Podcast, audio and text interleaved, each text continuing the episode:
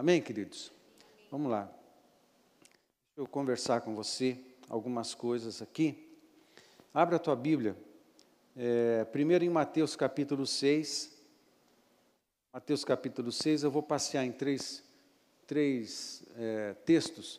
Mateus capítulo 6, Romanos capítulo 8, Ezequiel capítulo 47. Eu quero mencionar alguns textos aqui e eu quero conversar com você, é, uma conversa, uma palavra, uma conversa, é, que eu estou colocando o seguinte tema: Famílias em chamas para Deus. Famílias em chamas para Deus.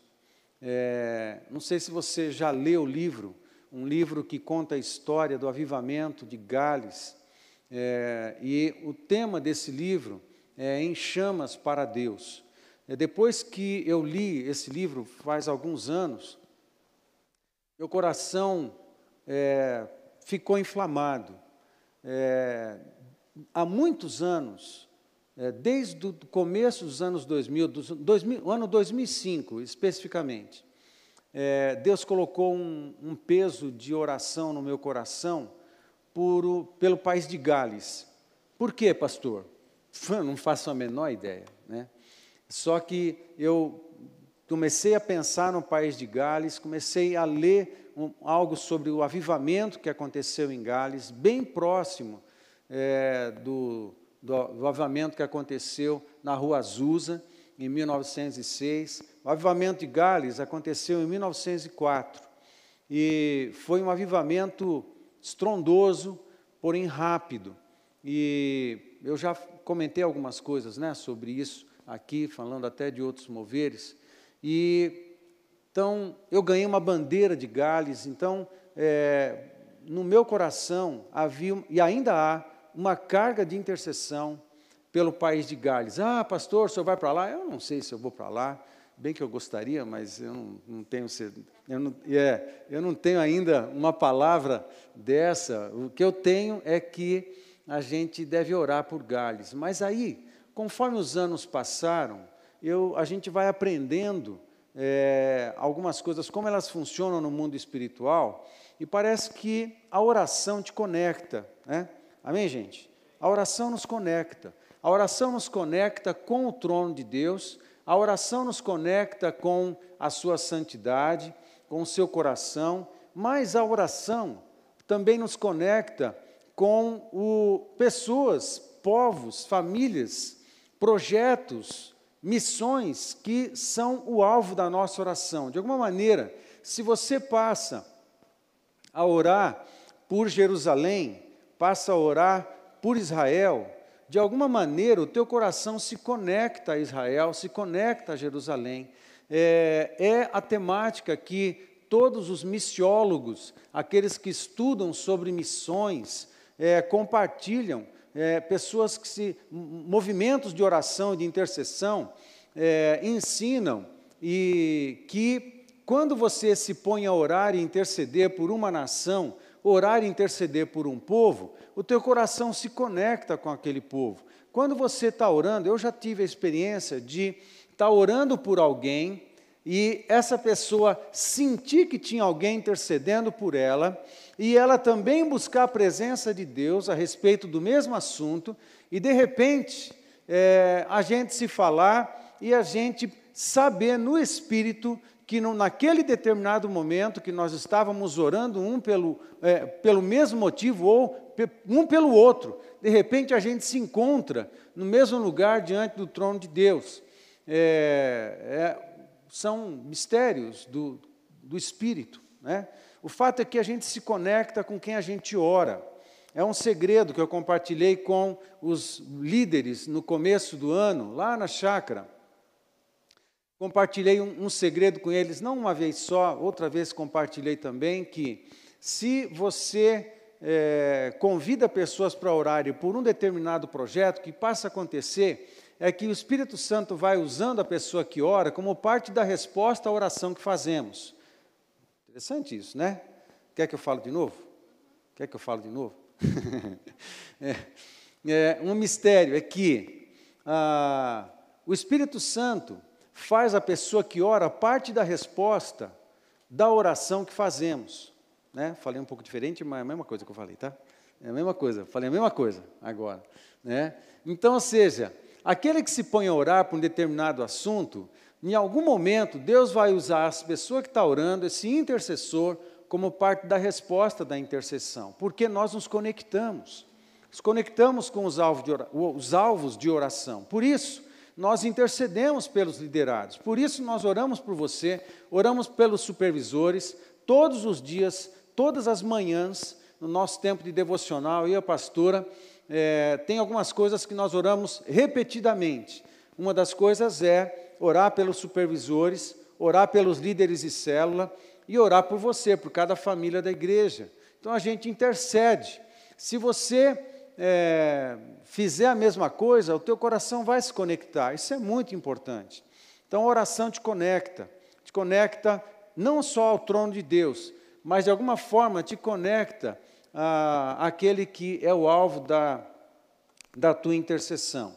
Eu passei a orar por, por Gales e também porque na década de 90 eu ouvi é, acho que fez parte de toda a construção desse clamor de, de, de, oração que Deus colocou em meu coração por Gales, eu ouvi um, uma senhorinha, uma vozinha, de cabelo branco, ela era pele branca igual leite, e o cabelo branco igual leite, é, uma galesa, é, vindo ao Brasil, já contei essa história, clamando para os brasileiros para orarem por Gales, porque ela era neta é, de uma senhora que provou o avivamento de Gales em 1904, Robert Evans, é, foi um jovem de 18 anos.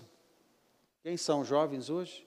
Aqui, tem perto de 18 anos, de até, até 25 anos. Valeu, Nardelli. Né? Até os 25 anos. Quem tem até 25 anos aqui? Ok. Deus usou um jovem chamado Robert Evans de 18 anos para começar um avivamento em Gales. 18 anos. Só basta se colocar na, na, nas mãos de Deus. Precisa muito mais que isso. Não precisa. Precisa ter teologia. É bom ter teologia. é bom ter teologia. Mas é, não é pré-requisito para Deus usar. Não é, não é. Se você faz teologia, se isso fizer parte de todo escopo do teu chamado, né? Então faça mesmo. Mas você pode fazer, é, pode não fazer, não importa. Você só precisa estar na mão de Deus, né? Então Deus começou um grande mover ali. Eu vi essa senhorinha é, clamando porque é, logo caiu e o avivamento, aquela chama, né? Que aconteceu em 1904, ela não durou mais do que cinco anos, depois, depois de cinco anos, foi só o resultado do avivamento, foi a manutenção do avivamento em Gales e depois foi caindo. E essa senhora que eu ouvi na década de 90, numa reunião que nós participamos da igreja da Valnice Milhomes, é, ela pedia para que os brasileiros orassem, porque ela ouviu que no Brasil estava acontecendo um mover de avivamento e, e ela veio pedir isso. Então, isso somou meu coração. O fato é que é, meu coração começou a se carregar de motivos, de desejos, é, de indicações do Espírito Santo para interceder por Gales. E a gente passou a, a, interceder. Só que eu lembro de Gales de duas formas. Eu lembro, é, primeiro, pela necessidade que eles têm de um grande mover de Deus, de um novo mover de Deus. É, mas eu lembro também de duas formas. A segunda forma é que eu lembro do, do mover que aconteceu em Gales. Eu intercedo para que aquilo aconteça novamente em Gales. É, eu estou intercedendo por Jerusalém, eu estou intercedendo por, por Ilhas Fide, eu estou intercedendo por Pensacola, eu estou intercedendo por St. Louis, eu estou intercedendo por é, a, a, capital do Canadá, é, Toronto, eu estou intercedendo por Toronto, eu estou intercedendo por, por, pela Argentina, por, por, pela, aliás, a Argentina precisa das nossas orações, né? O brasileiro ora pelo argentino, tá, gente? Amém? Amém? Amém. É, a gente ama tem muita, muita coisa boa é, que vem da Argentina. É, é, menos Maradona. Não, tudo bem, é, é outra coisa. Ah, vamos orar o Maradona também, vamos interceder. É, um, houve um mover de avivamento em Buenos Aires há anos atrás, na década, na década de 80, década de 70, 80, e alguns homens como é, Carlos Anacondia, é, Scataglini, Ed Silvoso, tem homens que Deus usou para fazer um grande avivamento na Argentina. E vem comigo, tá? Você sabe por que eu estou falando isso? Vem comigo então. Vem comigo. E eu oro por Mar del Plata, La Plata, são cidades que. É, Resistência. Resistência é uma cidade na Argentina que aconteceu um grande mover de avivamento, contado num dos livros de Peter Wagner, na, na cidade de Resistência ah, o avivamento, quando chegou em resistência, fez uma, um, um estrago tão grande nas trevas que os bares da cidade deixaram de existir. Todos os bares de todas as esquinas transformaram-se em pontos de pregação. Ou seja, nós temos referências bem próximas na história de grandes moveres de Deus em cidades. E eu oro por essas cidades. Amado, eu oro, eu oro por BH, eu oro por, por moveres de Deus. Quando a gente ora, a gente se conecta.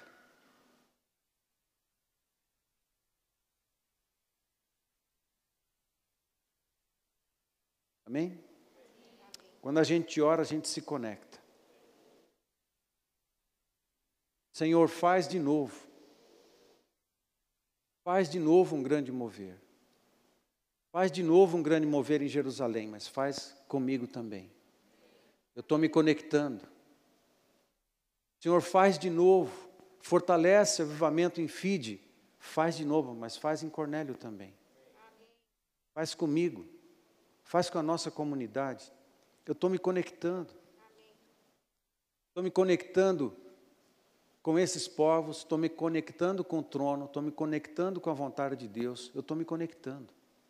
A oração te conecta. Amém, queridos? Nós precisamos é, nos conectar. Nos conectar com o trono, nos conectar com a vontade de Deus. Nós precisamos. Nós precisamos nos conectar com o Senhor e interceder pelas famílias. Amém, queridos? Amém? Nós precisamos. Eu não sei por que eu falei tudo que eu falei agora, porque não estava no meu script. Então, quem tem ouvidos, ouça. Amém? Quem tem ouvidos, ouça. Talvez você, deixa eu, deixa eu seguir. Talvez você esteja passando por alguma luta, ou diante de uma questão, de uma dúvida, de uma crise, de uma angústia, de uma aflição qualquer no teu coração, na tua vida, mas eu quero dizer para você, então, talvez tudo isso que eu esteja dizendo é que você precisa se conectar. Se conectar ao trono de Deus. Se conectar em Deus novamente. Amém? Se conectar ao coração do papai. Se conectar novamente à sua vontade. Se conectar ao reino de Deus. Amém, gente? E fazer parte de algo que está acontecendo no reino de Deus. A oração te conecta com um motor em funcionamento. A oração te conecta com uma máquina em, em, execução, uma máquina em movimento. Amém, queridos? O reino de Deus está em movimento. Alguns estão afastados, afastados, afastadinhos assim do reino de Deus, das coisas de Deus, e parece que não está acontecendo nada com ele. É uma luta atrás da outra, é um, um as coisas engripam, né? Sabe o que é isso? Engripar? Não, há muito tempo eu não uso essa expressão. Né? As coisas engripam, ou seja, com mecânica, né? é quando tem areia no mecanismo, né? Quando tem areia na, na, na, na, na rolemã, lá no rolamento, né, começa a engripar tudo. Eu andava de carrinho de rolemã, às vezes na, numa, numa rua de terra, aí a gente saía desembestado do carrinho de rolemã, se arrebentava lá no final da rua, mas voltava e arrebentado começava de novo.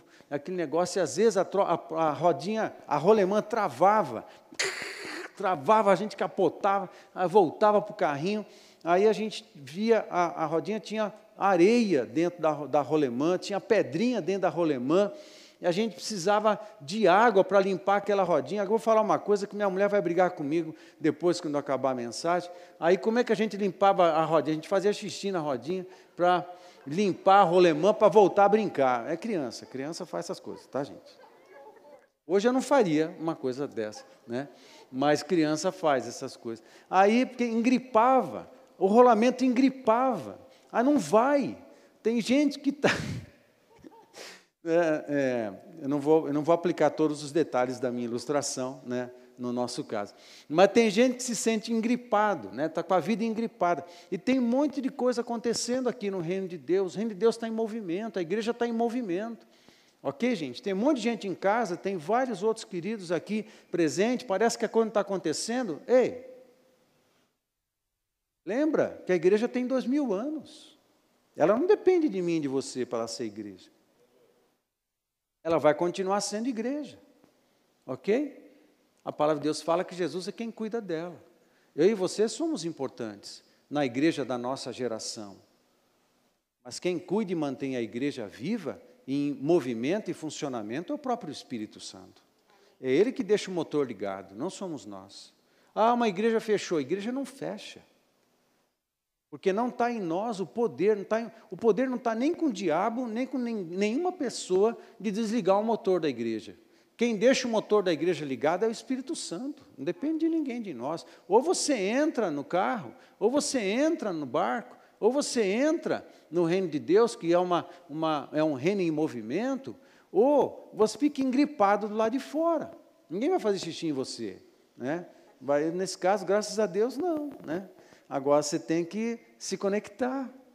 Sai de onde você está e se conecta com um motor que está em funcionamento. É o reino de Deus, está, está em movimento. A gente precisa se conectar, gente. Amém, queridos?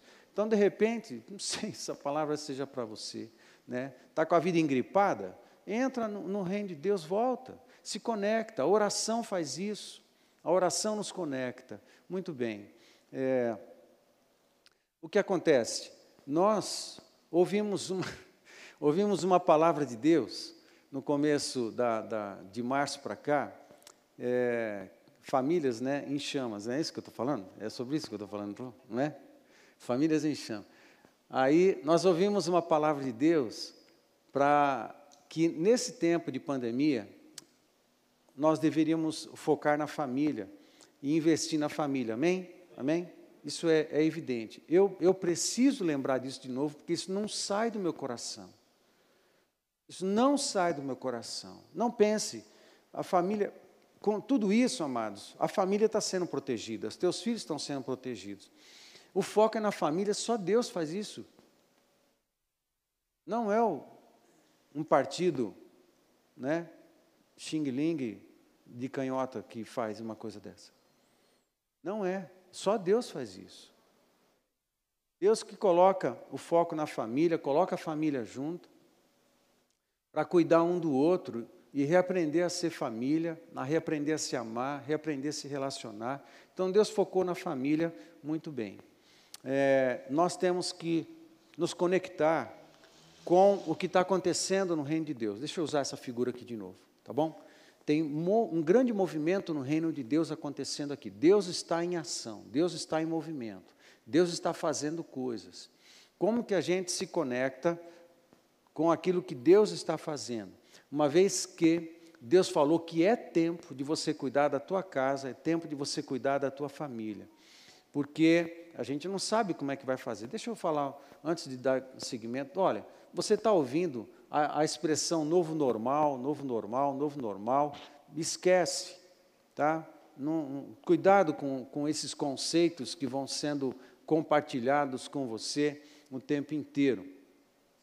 Não dá para a gente voltar. Outra coisa, um novo normal, tome cuidado com isso. O novo normal pode ser um normal, todo ele salpicado de coisas malignas, todo ele salpicado de um novo conceito de governo, todo ele salpicado com coisas ruins. Outra coisa que você deve tomar cuidado, e eu também, todos nós, é: ah, vamos esperar que tudo isso passe para tudo voltar ao normal, voltar ao que era. Esquece. Talvez era porque a gente estava num normal que merecia mudança, que aconteceu tudo o que aconteceu. Então, algumas coisas a gente pode, tem que corrigir, e algumas coisas a gente não pode mais voltar a ser como era antes.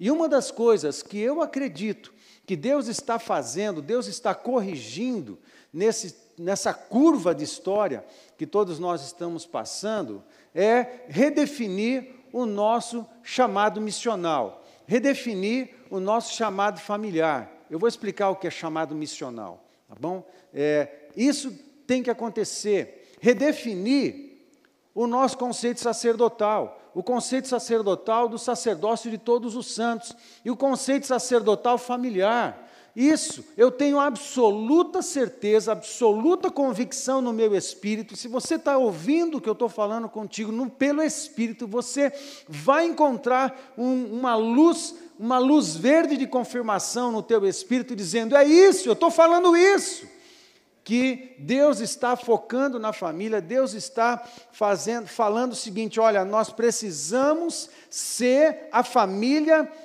sacerdotal que Deus deseja desde o primeiro século, quando em, em 1 Pedro capítulo 2 falou que nós, nós somos nação santa, sacerdócio real, povo escolhido, adquirido para sermos, manifestarmos as grandezas de Deus e tal.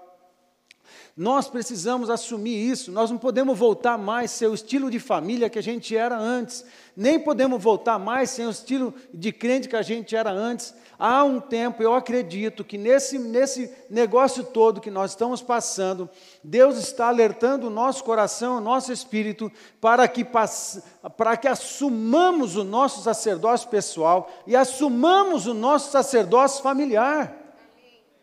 Amém, queridos?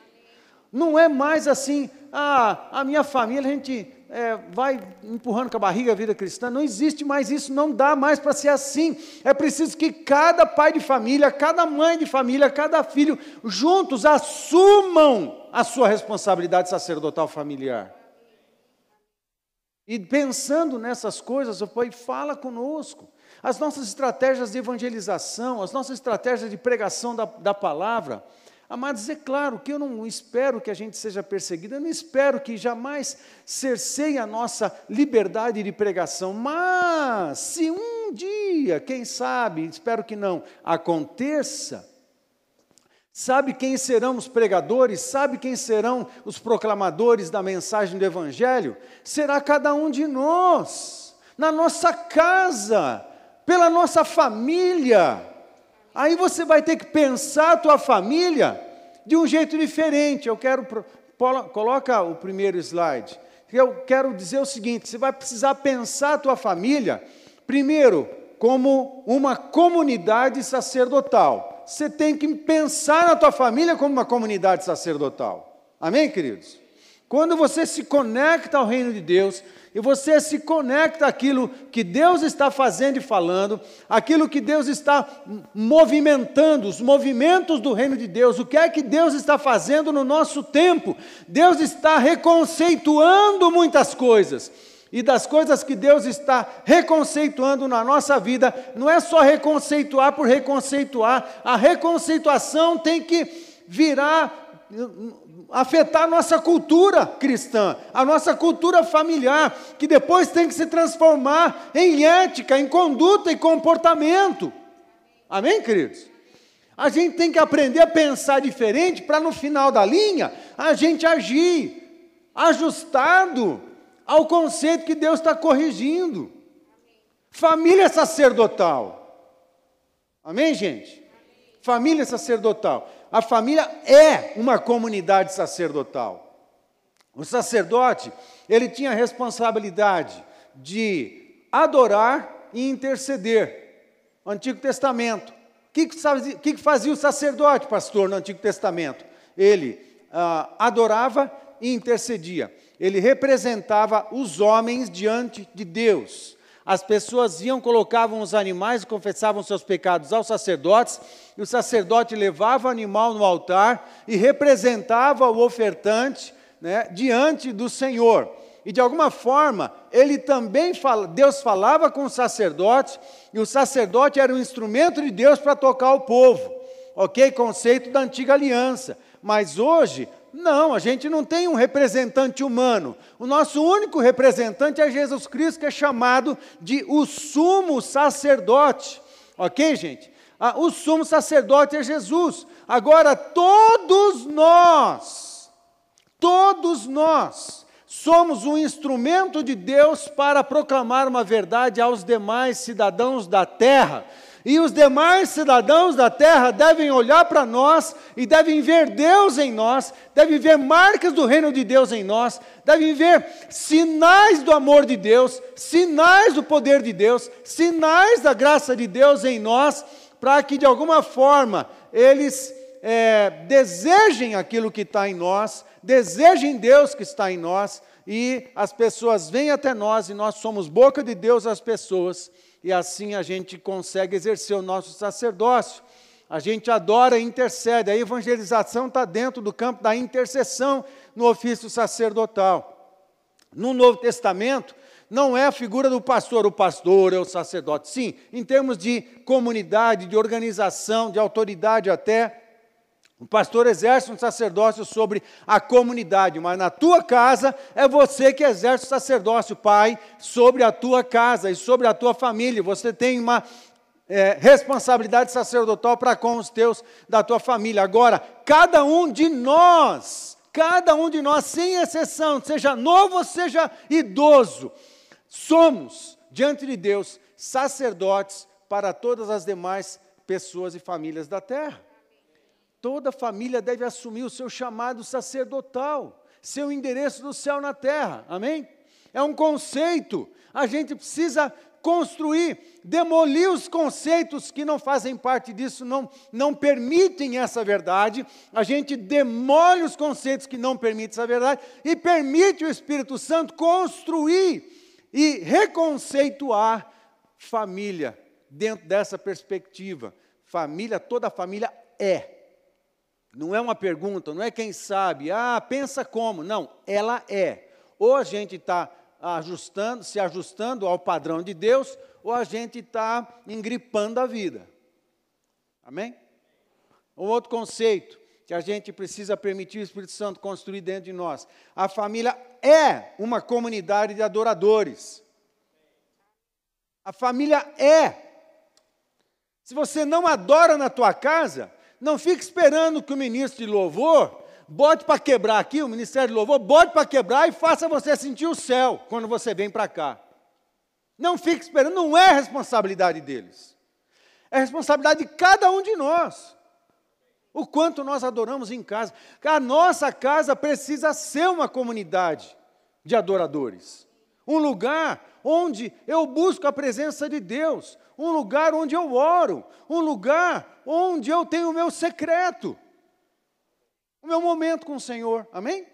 Outra coisa, a igreja, pensar na família, a igreja é um centro de formação de discípulos. A, a, a família é um centro de formação de discípulos. A tua família é um centro de formação de discípulos. Ó, oh, pastor, então vamos marcar um dia para o senhor ir lá. Não! Um dia para pastor ir lá? Não! Vamos marcar um dia para um líder ir lá? Vamos. Mas você prepara para a churrasqueira e a gente vai tomar muito suco e comer muita carne e se divertir junto. Agora, você, você é o responsável pelo Centro de Formação de Discípulos de Jesus Cristo na tua casa. Você que tem que realizar isso. Você tem, os teus filhos têm que ver isso em você. Se vê no pastor, glória a Deus, eu quero que veja. Na pastora, eu quero que veja. Que nos supervisores, nos líderes, eu quero que veja. Mas os teus filhos precisam ver em você, ou as pessoas da tua casa precisam ver em você, um formador de discípulos de Jesus Cristo na tua casa. Amém, gente? Começa em casa. Começa em casa. Outro conceito. A, igre... a família é uma agência missional. A, a palavra missional, ela é um jeito novo de falar uma coisa antiga, né? Uma verdade que ela tem dois mil anos, pelo menos. Eu diria mais. Ela tem pelo menos, pelo menos, uns seis mil anos ou mais, né? É, desde o Éden, porque Deus cria o homem com uma missão. É, a, uma família, é, ela tem um chamado missional, é, e eu não estou usando a palavra é, missionária, né? porque há dez anos é, tentou se separar um conceito entre missionário e missional. Qual é a ideia e qual é a diferença de um conceito de outro? Parece que o missionário tem a ver com algo que se faz por alguém em algum momento, ok? É um projeto missionário, é um investimento missionário, é uma viagem missionária, é uma verba missionária, é uma oferta missionária, é algo que se faz em algum momento, mas que não se faz sempre, né? E às vezes se desenvolve algum projeto missionário. Então parece que a expressão missionário tinha a ver com alguém que a igreja enviava para algum lugar, ou seja, dentro da nação ou fora da nação, e em algum momento da história da comunidade, para realizar, naquele instante, naquele momento histórico da comunidade, um projeto missionário. Aí, mas essa conceituação ela está errada, porque tem ideia de projeto, de trabalho que se faz em algum momento e em outros não se faz. O conceito correto de missiologia, conceito, conceito correto de missões, é que ele faz parte do nosso DNA. Deus é missional, Deus é missionário. Amém, gente? Porque ele está sempre envolvido numa missão, ele está envolvido numa missão e ele envia, ele faz isso o tempo inteiro ele, ele cria o homem na terra e dá uma missão para ele. Ele chama Noé e dá uma missão para Noé. Ele chama Abraão e dá uma missão para Abraão. Ele chama os seus filhos, os doze filhos de Jacó, e dá uma missão para os doze filhos de Jacó. Ele chama Moisés, ok? Tira Moisés do Egito de alguma forma, ele fugiu, é verdade, mas de alguma maneira Deus usa o deserto para reconstruir, para destruir, reconstruir Moisés, ou de alguma forma chama Moisés, faz ele passar pelo deserto para mandar ele de volta. Amém, gente? E Deus faz isso com Davi, chama ele de, de, de trás das malhadas para depois governar sobre o rei. Deus faz isso com Jesus Cristo. Jesus Cristo, que é o Criador, co-participante da criação, Deus envia Jesus Cristo, ele vem aqui, comissiona algumas, alguns, começa o time de discípulos e envia esses discípulos. Qual é a palavra? A palavra para igreja, eclesiologia. Estão comigo, gente? eclesial ou eclesiologia, a doutrina da igreja. Eclésia é a igreja, a palavra grega para igreja. Agora, o que é que significa eclésia? Eclésia significa os chamados para fora. Amém? Essa é a ideia da palavra igreja. Os chamados para fora. Na prática, o que é que está acontecendo? Assim como Deus fez com Noé, com Adão, com Jesus, com Moisés, com Davi, o que, que acontece? Deus nos chama para fora do mundo para nos enviar para o mundo como missionários. Amém? Por que, que Deus nos chama do mundo? Para nos enviar de volta. Ok? Com uma missão. Todo cristão é missionário. Agora, o conceito missional, ele tem que fazer parte do nosso DNA cristão. Eu vou falar mais sobre isso. Cada um desses temas eu vou pregar. Um tema por domingo. O missional, a família, a, a família é uma agência missional. Tem que estar no DNA da família. Não é uma questão, ah, na minha não está. Não. Se não está, talvez nem salvo seja. Precisa entregar a vida a Jesus. Porque o DNA de Jesus é missional. Amém? O DNA dos filhos de Deus é missional. Ou seja, não é algo que a gente faz por projeto em algum momento da história ou por alguém ou baseado em alguma verba financeira para realizar tal projeto. Não é, é a nossa essência. O sou que sou aonde estou. Não depende do CEP, não depende do endereço, não depende se eu tenho dinheiro, se eu não tenho dinheiro, se eu tenho um projeto organizado, não depende de nada disso. Faz parte do nosso DNA. Se o Espírito de Cristo está em mim, eu sou uma voz. O tempo inteiro eu sou uma voz, o tempo inteiro eu sou um testemunho vivo, o tempo inteiro eu sou um proclamador, o tempo inteiro eu estou envolvido na missão. Sabe por que a gente engripa? Sabe por que a gente engripa? A gente engripa na vida porque a gente sai fora do nosso propósito, do movimento do reino de Deus. O, o reino de Deus está em movimento, está acontecendo, as coisas estão vindo, estão fluindo. O Espírito Santo está falando, oração, conexões, conexões, palavra, proclamação, revelação. Deus está movendo a história, está fazendo coisa, parece que Ele não está, mas Ele está. As coisas estão acontecendo. E a gente está desconectado, aí a vida engripa. Casamento engripa, a vida sentimental engripa, as finanças engripam, a saúde engripa, os sonhos engripam, está tudo engripado porque eu estou desconectado. Eu tenho que me conectar ao reino, tenho que conectar aos propósitos eternos, a coisa, aqui que a coisa está funcionando. Amém, gente? A igreja é missional. Oh, é, lógico que é. Né? Mas a família, ela é uma agência missional. Por isso, não tem sentido aquele negócio, a gente volta para casa do domingo à noite, vai para cá assistir um filme e começa a segunda-feira exatamente igual.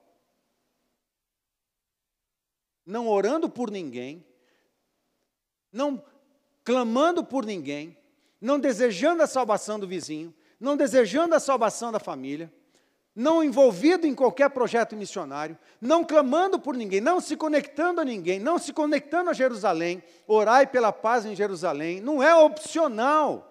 Orai pelos povos e pelas nações, não é opcional. Orai pela sua cidade, pelos governos, pelos governantes, não é opcional. Proclamando, testemunha, testemunha de Jesus, não é opcional. Percebe? Por que, que engripa a vida? A gente vem para a igreja para ser aliviado, abençoado, é, motivado e, e, e, abraçado, e mais uma vez é, experimentarmos um manto de amor, de aceitação e não sei o quê, e volta para casa e continua a mesma coisa de antes da pandemia. Amém, gente? Estão comigo? Tô, tô, tô duro? Toco o barco? Posso, posso seguir, gente? Posso? então, vamos lá. Não tem sentido. Ou seja, a vida engripa porque talvez a gente esteja desconectado do reino de Deus e conectado com o mundo. Esse é o outro lado da moeda, né? Conectado com a nós, com a gente mesmo. Mas qual é o mal disso? Qual é o problema?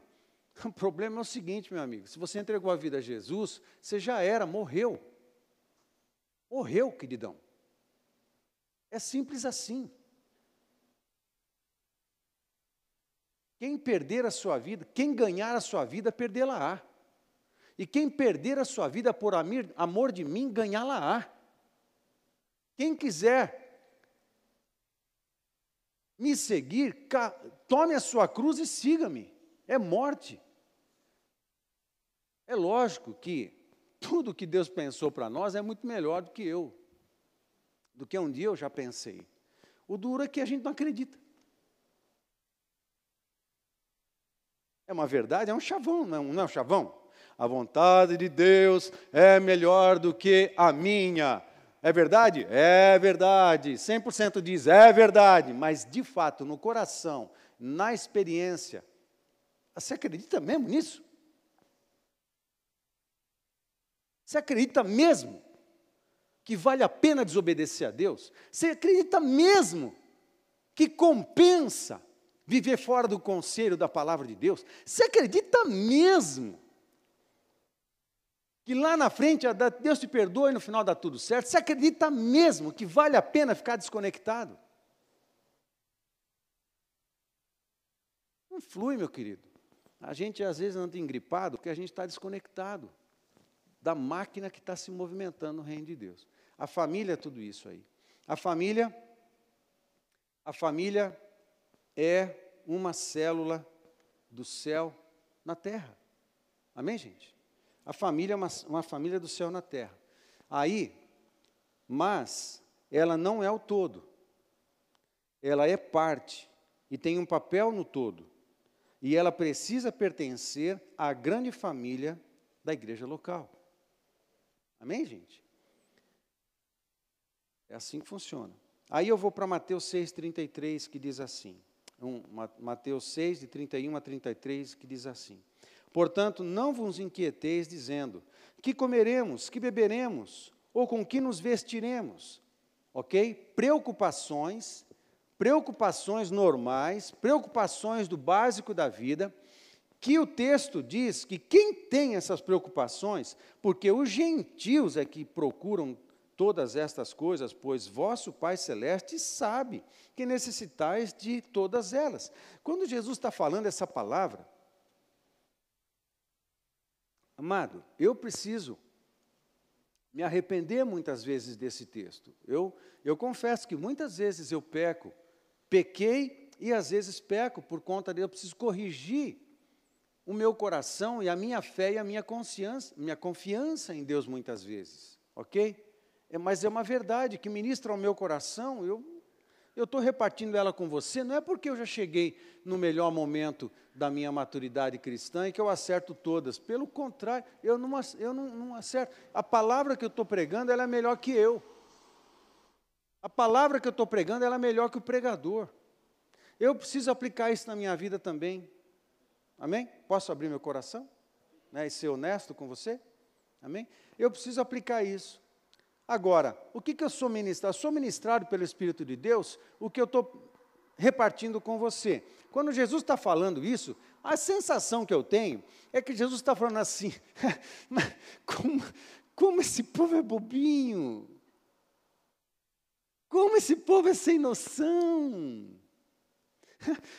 O, o nosso pai sabe que vocês precisam dessas coisas aí. É só o sem noção que fica correndo atrás dessas coisas. É só os que não conhecem a Deus que ficam correndo atrás dessas coisas. Por quê? Porque o papai dá. Mas como vocês são bobinhos? Eu, eu, eu acho que eu tenho essa sensação de Jesus pensar, sentir desse negócio, porque é, é, parece que é assim que Mateus registrou esse texto, porque há uma certa, uma, não só ironia, mas uma certa hum, conflito de, de, de, de, de intenções, de pensamentos aqui, né? Não vos inquieteis. Que comeremos? É uma pergunta. Ele poderia ter um texto corrido, não, mas ele faz uma pergunta, porque parece que ele está enfatizando a ironia no texto. Né? Oh, que comeremos? Que beberemos? Ou com que nos vestiremos? Porque os gentios é que procuram todas estas coisas. Pois vosso Pai Celeste sabe que necessitais de todas elas. Acabou, está tudo certo. Aí o 33. Buscai, pois, em primeiro lugar o seu reino e a sua justiça, e todas estas coisas vos serão acrescentadas. Amém? Por que, que a gente rateia na hora de acreditar no texto sagrado? É um texto lindo, amém, gente? Glória a Deus, vamos aplaudir o texto, tá? Não, não, não aplaudir não. Não, tô, não é, não é para aplaudir. Né? É, todo mundo sabe que esse texto é lindo, maravilhoso. Que tal a gente aplicar ele na nossa vida? Amém? E confiar que Deus vai cuidar de tudo. Essa é, essa é a proposta, esse é o desafio. Por que, gente? Porque texto, esse texto está dizendo, tá, usando a mesma figura tá, do, do, da rolemã engripada e do reino de Deus em movimento. Se você buscar o reino de Deus, os interesses de Deus, a vontade de Deus, esquece, está tudo certo, Deus desengripa tudo. Deus providencia aquilo que a gente precisa. Não quer dizer que você não vai ter que trabalhar, ok? Mas estou dizendo que Deus abre porta onde não tem. Deus traz clientes na hora que precisa.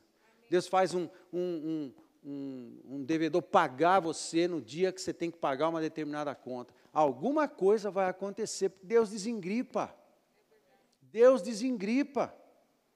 Agora, o segredo é buscar o reino de Deus e a sua justiça em primeiro lugar. Deixa que Deus desengripa o resto. Amém, gente? Aí, esse texto de Mateus 36, 33, principalmente, eu separo essa, essa coisa aí. Quanto, quando, perdão, quando priorizamos Deus, trabalhamos com consciência sacerdotal, amém? motivado pelo reino de Deus, pelas coisas do reino de Deus. Somos providos e cuidados pelo Pai. Amém? E três, e C, a vida flui com graça.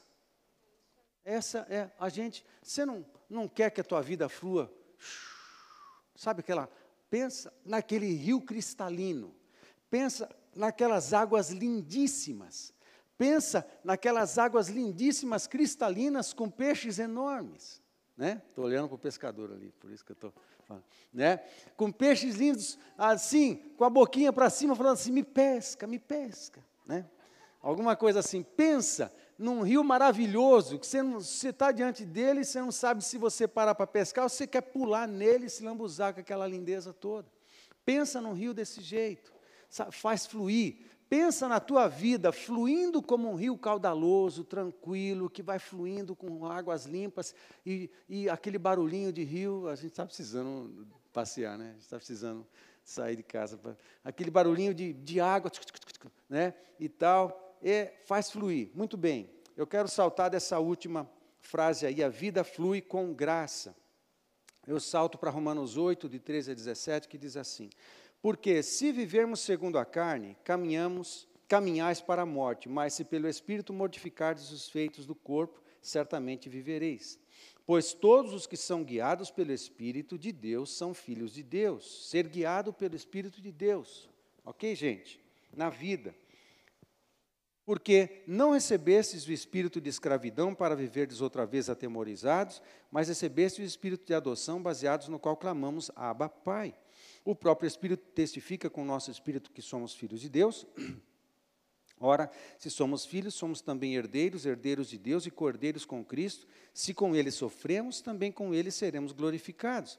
Pensa na tua vida fluindo. Muito bem. O item 2.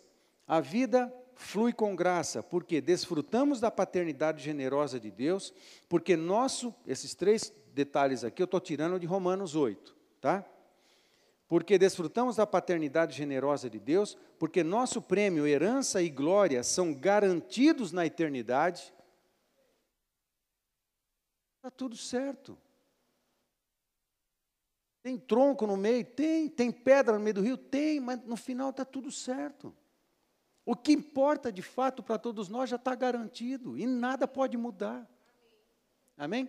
A quantidade de perdas que a gente vai ter nessa vida, a quantidade de aflições que a gente vai ter, a quantidade de lutas que a gente vai ter que lutar e vencer, não muda nada, nosso, nosso, nosso final está certo. Amém. Amém? Então, foca lá, né, no que já está certo. E, três, porque somos guiados. A vida flui com graça porque somos guiados pelo Espírito Santo. Esse é o segredo, sermos guiados pelo Espírito Santo. Aí eu vou para Ezequiel 47, de 5 a 7, que diz assim: Mediu ainda outros mil, e era já um rio que eu não podia atravessar, porque as águas tinham crescido, águas que se deviam passar a nado, rio pelo qual não se podia passar. E me disse: Viste isto, filho do homem? Então me levou e me tornou a trazer à margem do rio. Tendo eu voltado, eis que à margem do rio havia grande abundância de árvores, de um e de outro lado, abundância. Por que, que Deus dá essa visão para o profeta Ezequiel?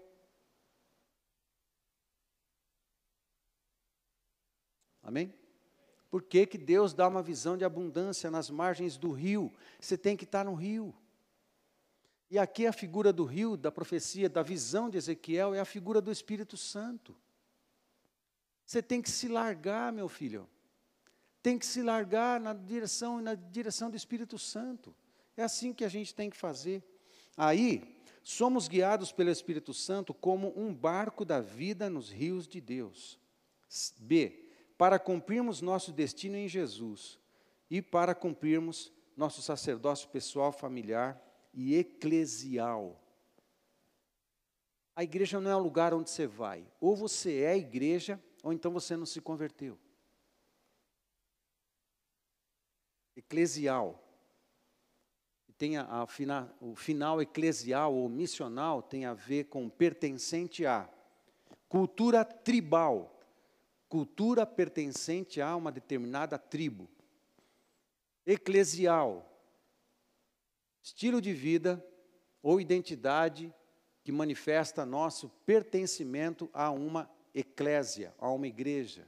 Missional, pertencente à missão. Eu estou na missão, eu sou da missão. A missão agora é minha também. Eu estou dentro do escopo da missão. Ela faz parte do meu DNA e não de um projeto que eu faço esporadicamente. Família missional. Amém? Eu resumo tudo isso aí na seguinte expressão: quando priorizamos Deus, a vida flui com graça, porque somos guiados pelo Espírito Santo em tudo, para cumprir os propósitos eternos para cada um de nós e nossas famílias. Fica de pé comigo, por favor.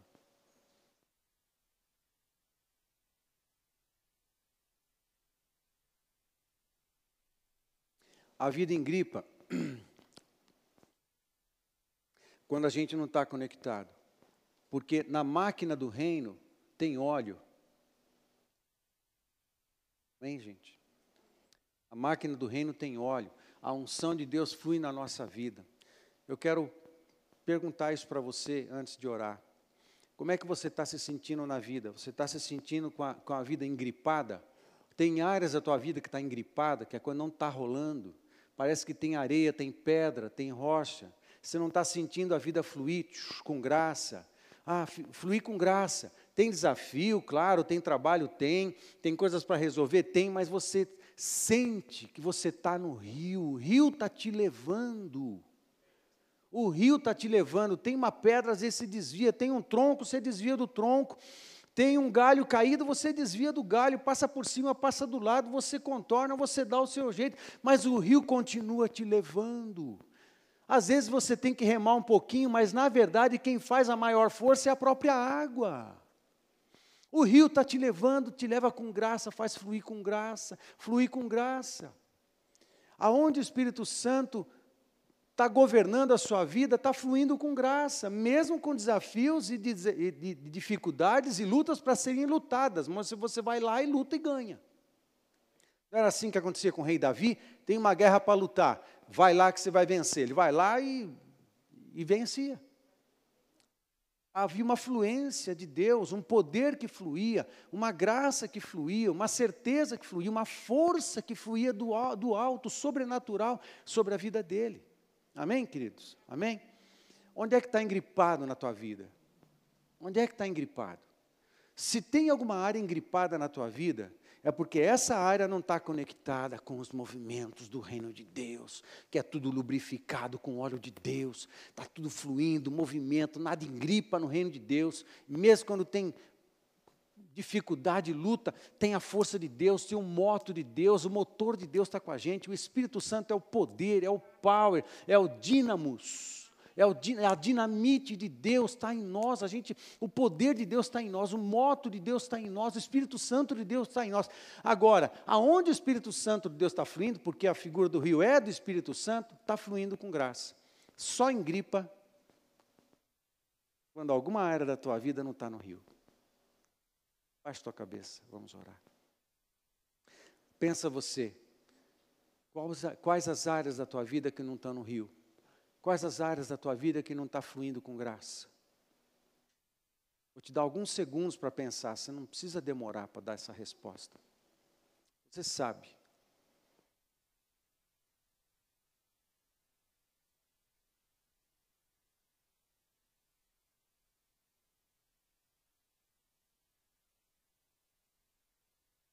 Agora, eu te convido a entregar essas áreas na mão de Deus e você se conectar.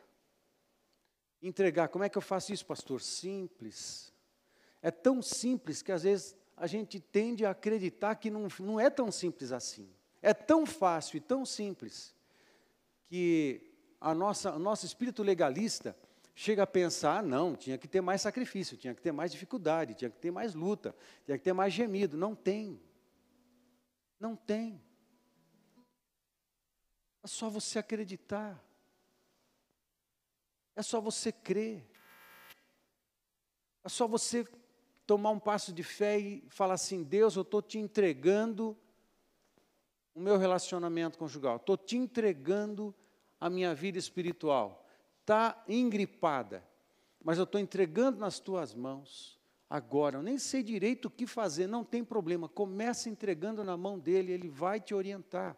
Pai, minha vida sentimental está engripada, não está fluindo, não está fluindo com graça. Entrega nas mãos de Deus. E quando você fizer isso, provavelmente Deus vai falar assim, queridão, minha querida, vai precisar ajustar aqui, tá? Aí você se conecta ao padrão do reino de Deus para desengripar a vida, as finanças, trabalho, saúde física, saúde emocional vícios, desejos de pecado, lutas com pornografia, lutas com droga, lutas com bebida lícita, luta com a própria alma por causa da preguiça, preguiça de ler a Bíblia, preguiça de orar, a falta de disciplina, vício em rede social, não sobra tempo para ler a Bíblia, está engripado. Faz o seguinte, ó, bota tudo na mão de Deus, é simples. Eu vou silenciar. Você tem 30 segundos para fazer essa oração e colocar tudo na mão de Deus.